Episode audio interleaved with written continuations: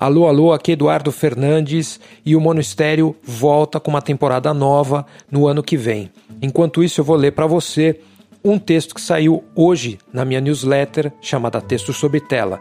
E o texto chama-se Aprender sem Aprender: O vício em ver tutoriais no YouTube e a aversão ao processo de aprendizado.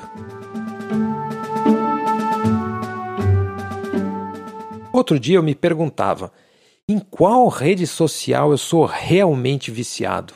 Twitter? Não tenho nem mais conta. Mastodon? Raramente visito. Instagram? Fico entediado em alguns segundos. Substack? Né. Inclusive, é triste, mas já desenvolvi uma certa fadiga de newsletters. Meu problema mesmo é o YouTube. E não necessariamente pelos parangolés algorítmicos. Minha área mais visitada no site é a busca. A página inicial é bem secundária. É que o meu vício vem antes mesmo da internet. Tutoriais, entrevistas com músicos e artistas, making-offs, trajetórias e timelines, essas são as coisas que prendem a minha atenção, desde a época em que o Vale do Silício era feito de cascalho. Até mesmo com livros, de modo geral, em vez de ler apenas o conteúdo, eu procuro detalhes de como a obra foi feita. O meu Airbnb favorito fica no país dos bastidores. Isso não deixa de ser consumismo, só que é no nível mais estrutural, tipo um Claude Lévi-Strauss na CIA. Não é que eu esteja necessariamente interessado em aplicar o que eu aprendi. É um estranho fetiche pelo como faz, como isso foi possível, como chegamos aqui. Às vezes, essa curiosidade descamba para o orgulho, síndrome de Sherlock. Ah, tá vendo? Eu consegui desvendar esse mistério. Mas também pode esbarrar na compulsão, tipo, Santo Agostinho? Quero entender, embora não seja cristão e nem filósofo. Mas eu queria dizer outra coisa. No imaginário moderno, a valorização do aprendizado é um tanto ambígua. Dizer que se está constantemente aprendendo é tido como virtude, simboliza humildade.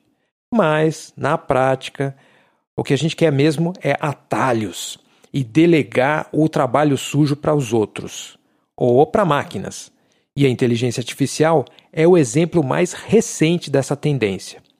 Dizemos que aprender é nobre, só que, na verdade, queremos o resultado e não o processo.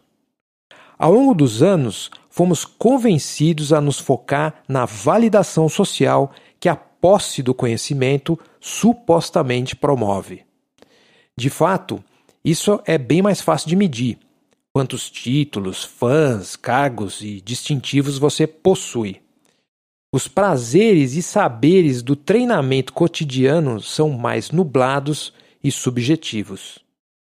Até mesmo para nos divertir, preferimos resultados aos processos. Por exemplo, nos videogames, há quem prefira tutoriais online e até God Mode, aquela gambiarra que faz com que a pessoa possa fazer qualquer coisa ali naquele jogo. Ou a gente prefere turismo em vez de andar pelas cidades, ou uma rapidinha em vez de longas preliminares. Mas ainda há interesse em espiar a ansiedade, as agruras e o tédio do processo de aprendizado. E esse é um dos motivos pelos quais existem os documentários biográficos. Ver o outro aprender causa um certo alívio. Afinal, não é comigo. Pro Fred Mercury, a rouquidão. Para mim, o autotune.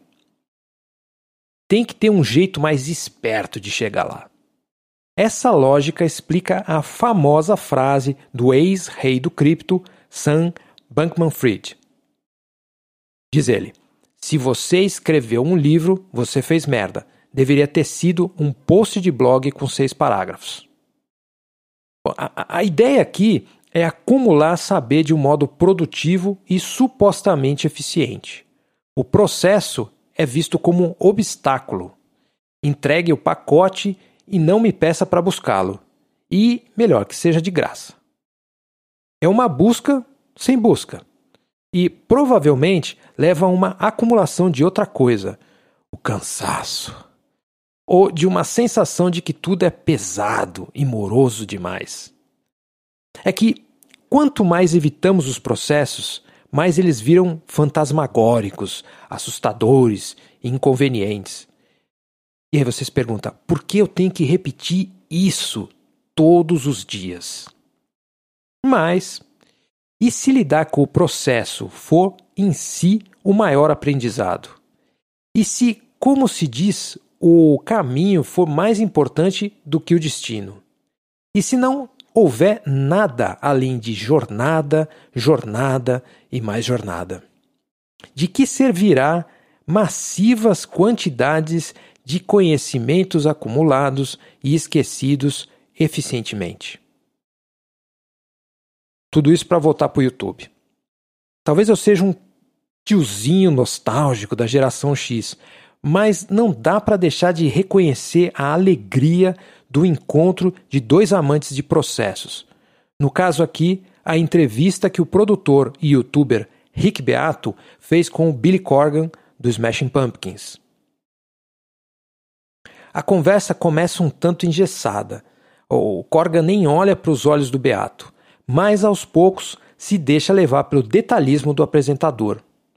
E logo os dois se deliciam em falar sobre timbres, pedais e processos criativos. Até mesmo a postura do Corgan muda, e ele admite que sempre acompanha o canal do Beato. É por essas coisas que o YouTube me vicia tanto. Quando os algoritmos, o sensacionalismo e as controvérsias dão espaço para trocas absolutamente nerds sobre onde conectar fios, que botões girar e etc., aí sim eu sou sugado que nem cabelo debaixo do aspirador de pó. Ah, e antes que alguém me pergunte, sim, o TikTok pode ser ainda mais viciante, especialmente depois que o algoritmo fica devidamente treinado.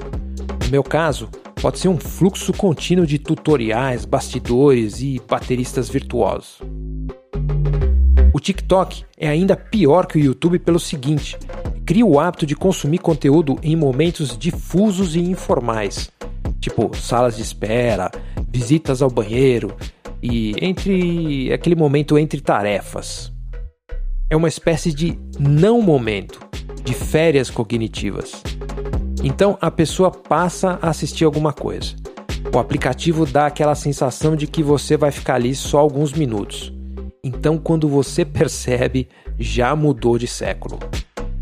De alguma forma, o TikTok desacraliza, desritualiza, trivializa o consumo de conteúdo. De tão acessível e cotidiano, passa a ser onipresente. E eu até experimentei publicar algum conteúdo no TikTok, usando a, o site. Mas obviamente, o aplicativo eu já desinstalei. Então esse foi o texto da newsletter Texto sobre Tela e eu volto com uma nova temporada do Monistério em breve. Boas festas para você e até a próxima.